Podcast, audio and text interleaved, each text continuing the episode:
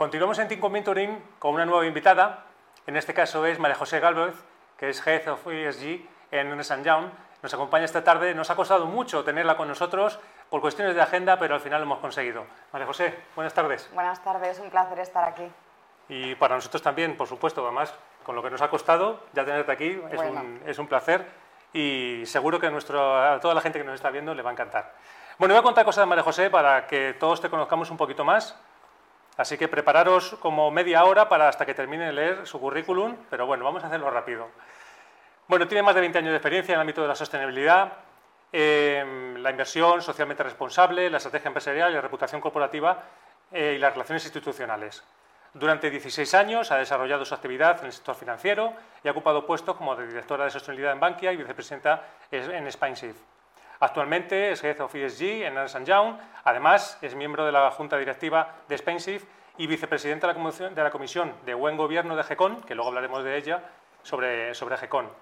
Es licenciada en Ciencias Políticas y de la Administración, especialidad en Estudios Internacionales por la Universidad Complutense de Madrid, máster en Gestión de Calidad Empresarial y Consultoría en Servicio por la Escuela de Negocios CEU, docente a nivel nacional e internacional en universidades y escuelas de negocios, como la Cátedra Inditex EUDC, eh, de sostenibilidad en ICADE, la Universidad de San Pablo CEU, EOI, y además ha sido miembro de distintos paneles de expertos en compañías del IBEX 35. Mm, no te aburres, María José. Esto es la edad. No tiene mérito el currículum, lo vas haciendo con los años, la experiencia. Entonces, claro, cuanto más años tienes, más experiencia acumulas. Bueno, y además ¿Haces karate? ¿Practicas karate? Sí, sí, intento practicar karate. Bueno, pero a nivel corporativo no lo utilizas, ¿no? No te hace falta no, no, es muy pacífica, muy tranquila. No, no. muy bien, fenomenal. Bueno, María José, teniendo a alguien como tú, pues mm, experta en sostenibilidad, la pregunta yo creo que casi es obligada, que seguro a toda la gente que nos está viendo le interesa, ¿no? ¿Cómo estamos a nivel de sostenibilidad, no sé, en el mundo? Por bueno, ponértelo fácil.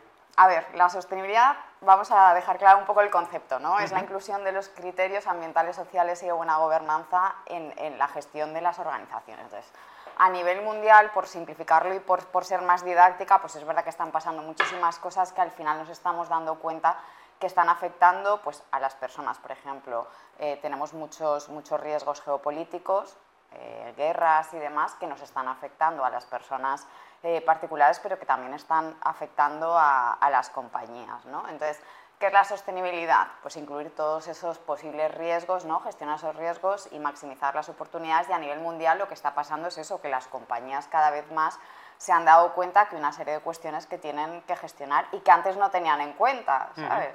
Entonces, bueno, ahora sí que nos hemos dado cuenta que hay cosas que impactan en la cuenta de resultados que al final acaba siendo todo un riesgo económico y que hay una responsabilidad de la sociedad, una responsabilidad de las organizaciones y una responsabilidad también de las personas con, con todos estos temas, ¿no? incluida la sostenibilidad.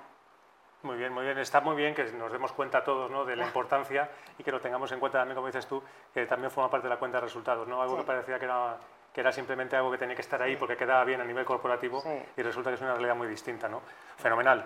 Bueno, y tienes otro rol, el rol en EGECON. Entonces también me gustaría que nos contaras un poco qué es EGECON, qué es EGECON y cuál es tu rol. Pues mira, EGECON es una asociación que se creó en el año 2015. Es una asociación que se crea por un conjunto de directivas que hacían un proyecto que era el proyecto Promociona que era un programa ejecutivo para mujeres de, alto potencial y a raíz de ahí, bueno, pues lo que quiere eh, la asociación, ya somos más de mil, de mil socios y lo que quiere la asociación es promocionar el talento sin género eh, pero también el talento sin generación, ¿no? este talento senior eh, tan, tan valioso para, para, las compañías y para, para la sociedad en general. Y bueno, uno de los objetivos es promocionar a las mujeres eh, y que puedan acceder en puestos de, alta dirección y también en consejos de administración. Entonces hacemos muchos proyectos pues, vinculados a visibilizar ese talento ¿no? y bueno, la verdad es que estamos haciendo estudios también y yo estoy en la, en la Comisión de Buen Gobierno con otra vicepresidenta que es Yolanda Pérez también. Qué bien, qué bien. Además, bueno, la Mentoring de España ha colaborado con AGECON también en todos los programas de mentoring y vamos, podemos constatar que, que, ha sido un avance, que hay muchísimas mentoras y mentís que han ido evolucionando, incluso consejeras que salen, cuentan su experiencia y es una pasada, ¿no? Eso es.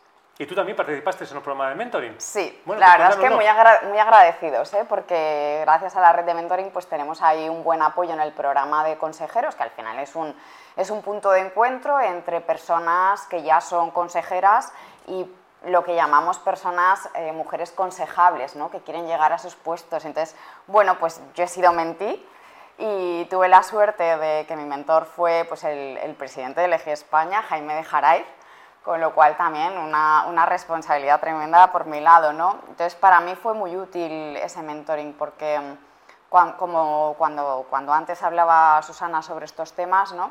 Al final necesitas una guía, alguien que te lleve, un referente.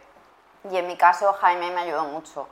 Llevando pues más de la mitad de tu vida ejecutiva, muchas veces reflexionas y, piensas acerca de lo que puede ser tu plan B, y el tema de estar en un consejo de administración, bueno, pues es un, es un plan interesante, pero claro, alguien que te ayude, te diga los pros, te diga los contras, bueno, pues eso, eso vale oro. Y, y, el papel del mentor en este caso, que te lleva de la mano y demás, bueno, pues es muy, es muy importante. Sí, yo recuerdo cuando te conocí, te conocía más en un acto de GECON y me dijo, me, me, dijiste quién eras, lo que hacías y tal, y que habías partido por un programa y dices, de mentí. Digo, de mentí. un perfil como tú de mentí. Sí, sí. Bueno, pues está muy bien, efectivamente, como dices tú, ¿no? que vean que, que, tenemos, que todos nos viene bien consejos, ayuda y sobre todo a lo mejor puntos de vista diferentes que nos hacen, nos hacen muy bien para buscar nuevas alternativas. ¿no? Realmente al final es el mentí el que desarrolla, eso lo sabes tú, eres tú la que desarrollas todo. Y si tienes a gente alrededor que te va dando consejitos, pues muy bien, ¿no? Totalmente. Además, luego hay un desafío porque vamos tan rápido, el mundo va rápido, pero nosotros, ¿no? Con el tema de la sostenibilidad, el tema global, pero nosotros también vamos rápidos. Y muchas veces no encuentras ese hueco para pararte y pensar. Entonces, lo que hace el proceso de mentoring es, no, tienes que buscarte un hueco para ti, tienes que reflexionar lo que quieres y lo que no quieres y además luego te sientes también comprometido porque estás usando, si me permites, el tiempo de una persona que es muy valioso, que te está apoyando de forma generosa. Entonces, bueno, pues eh, se genera ahí un compromiso también muy interesante y el valor que te aporta es muchísimo, es muchísimo. Sí, además de aquí, bueno, tanto a ti como al resto de invitados que venís, pues os agradecemos muchísimo también eso, ¿no? que dediquéis un, tiempo que es tiempo vuestro, que puede ser de trabajo, puede ser personal, lo que sea, ¿no? pero un tiempo para compartir con las personas que nos ven, que nos escuchan, eh, todo lo que vosotros habéis experimentado y sobre todo que sirva de inspiración para otros, ¿no? que es lo que, lo que decimos. ¿no? Pero un poquito más al detalle, dime desafíos de tu, de tu proceso de mentoring. ¿Qué te encuentra una persona como tú, un perfil como el tuyo, ¿Qué desafíos se encuentra dentro de ese proceso? Pues mira, un poco lo que te estaba contando, el pararte a pensar, el reflexionar y luego sobre todo el actuar.